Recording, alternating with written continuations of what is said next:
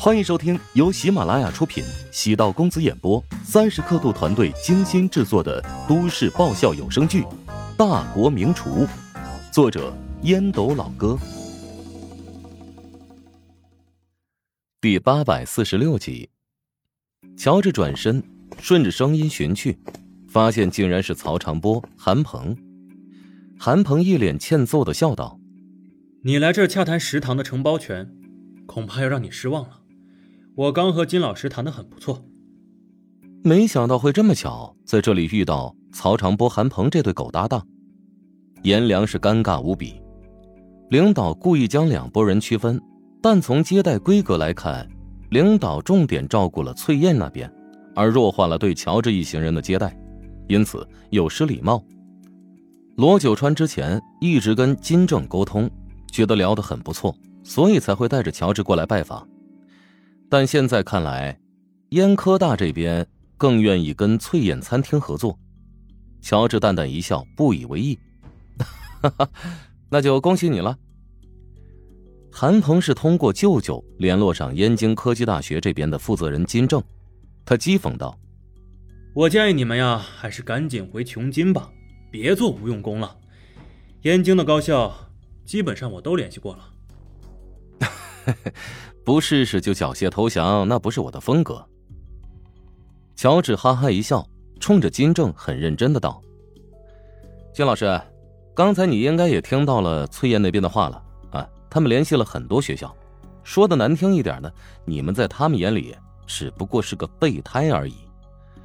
如果最终合作宣告失败，届时可以跟我们好好聊聊啊。当然，我们对学校的资质要求也很严格，此次呢，最多只会筛选五家。”选择其中的一家，乔治顺手就帮翠燕在对方心里扎了根刺儿。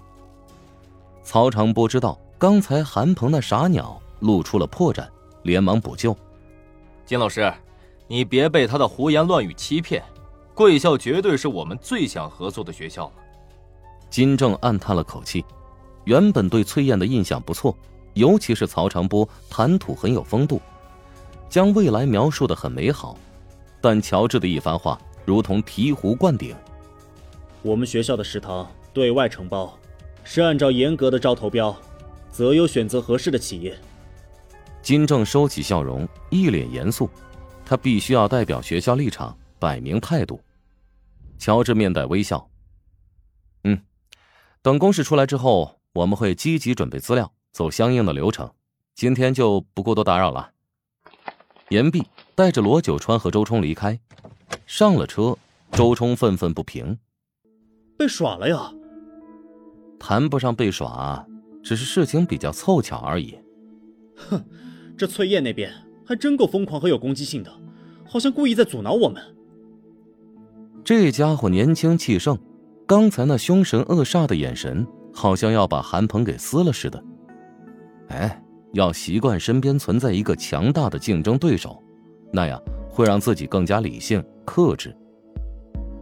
乔治耐心安抚他，主要是想安抚罗九川。今天拜访了好几个学校负责人，但还是一无所获。乔治轻声叹息。当然，翠燕还是弱了一点啊。看着乔治如此显摆，周冲的心情瞬间也好了很多。乔帮主食堂这么火，等前期局面打开了，以后肯定是学校主动上门。到时候，这帮走狗看人低的家伙就后悔去吧。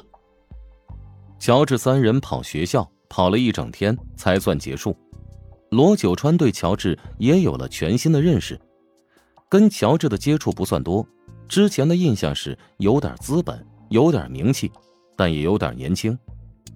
相处几天下来之后，乔治的优点太多了，虽然年轻，但站在他身边有种万事俱备的稳妥之感。在商业谈判的过程中，尤其如此，笃定自信，张弛有度。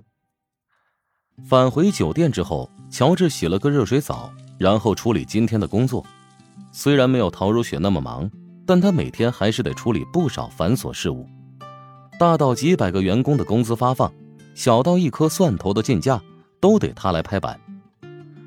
等处理完邮箱里的工作，已经是八点多。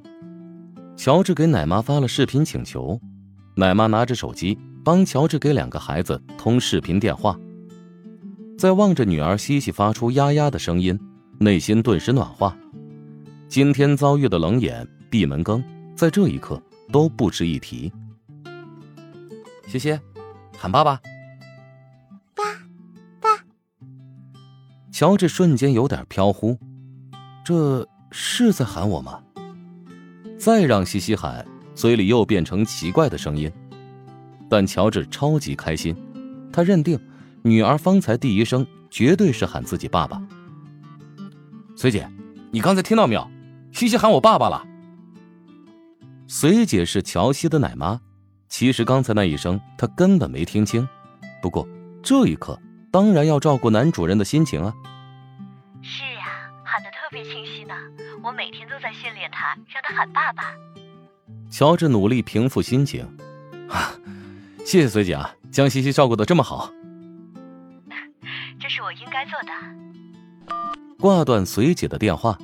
给陶如雪打了个电话，自己在外出差，按理说陶如雪要多顾家才对，但此刻她依然还在加班当中。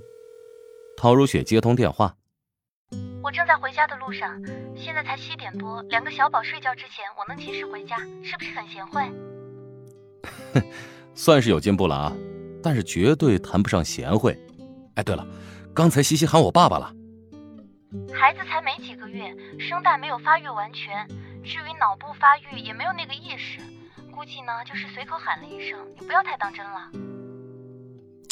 你还真不会聊天。好吧，我忙了一天，心情不太好，如有冒犯，还请见谅。哎，对了，你那边的事情办得如何了？啊，挺好的，联系的学校每一家都对乔帮主特别感兴趣。现在我比较头疼的是如何在这一大堆名单之中挑选一个最优的对象。陶如雪差点被乔治忽悠的当真了。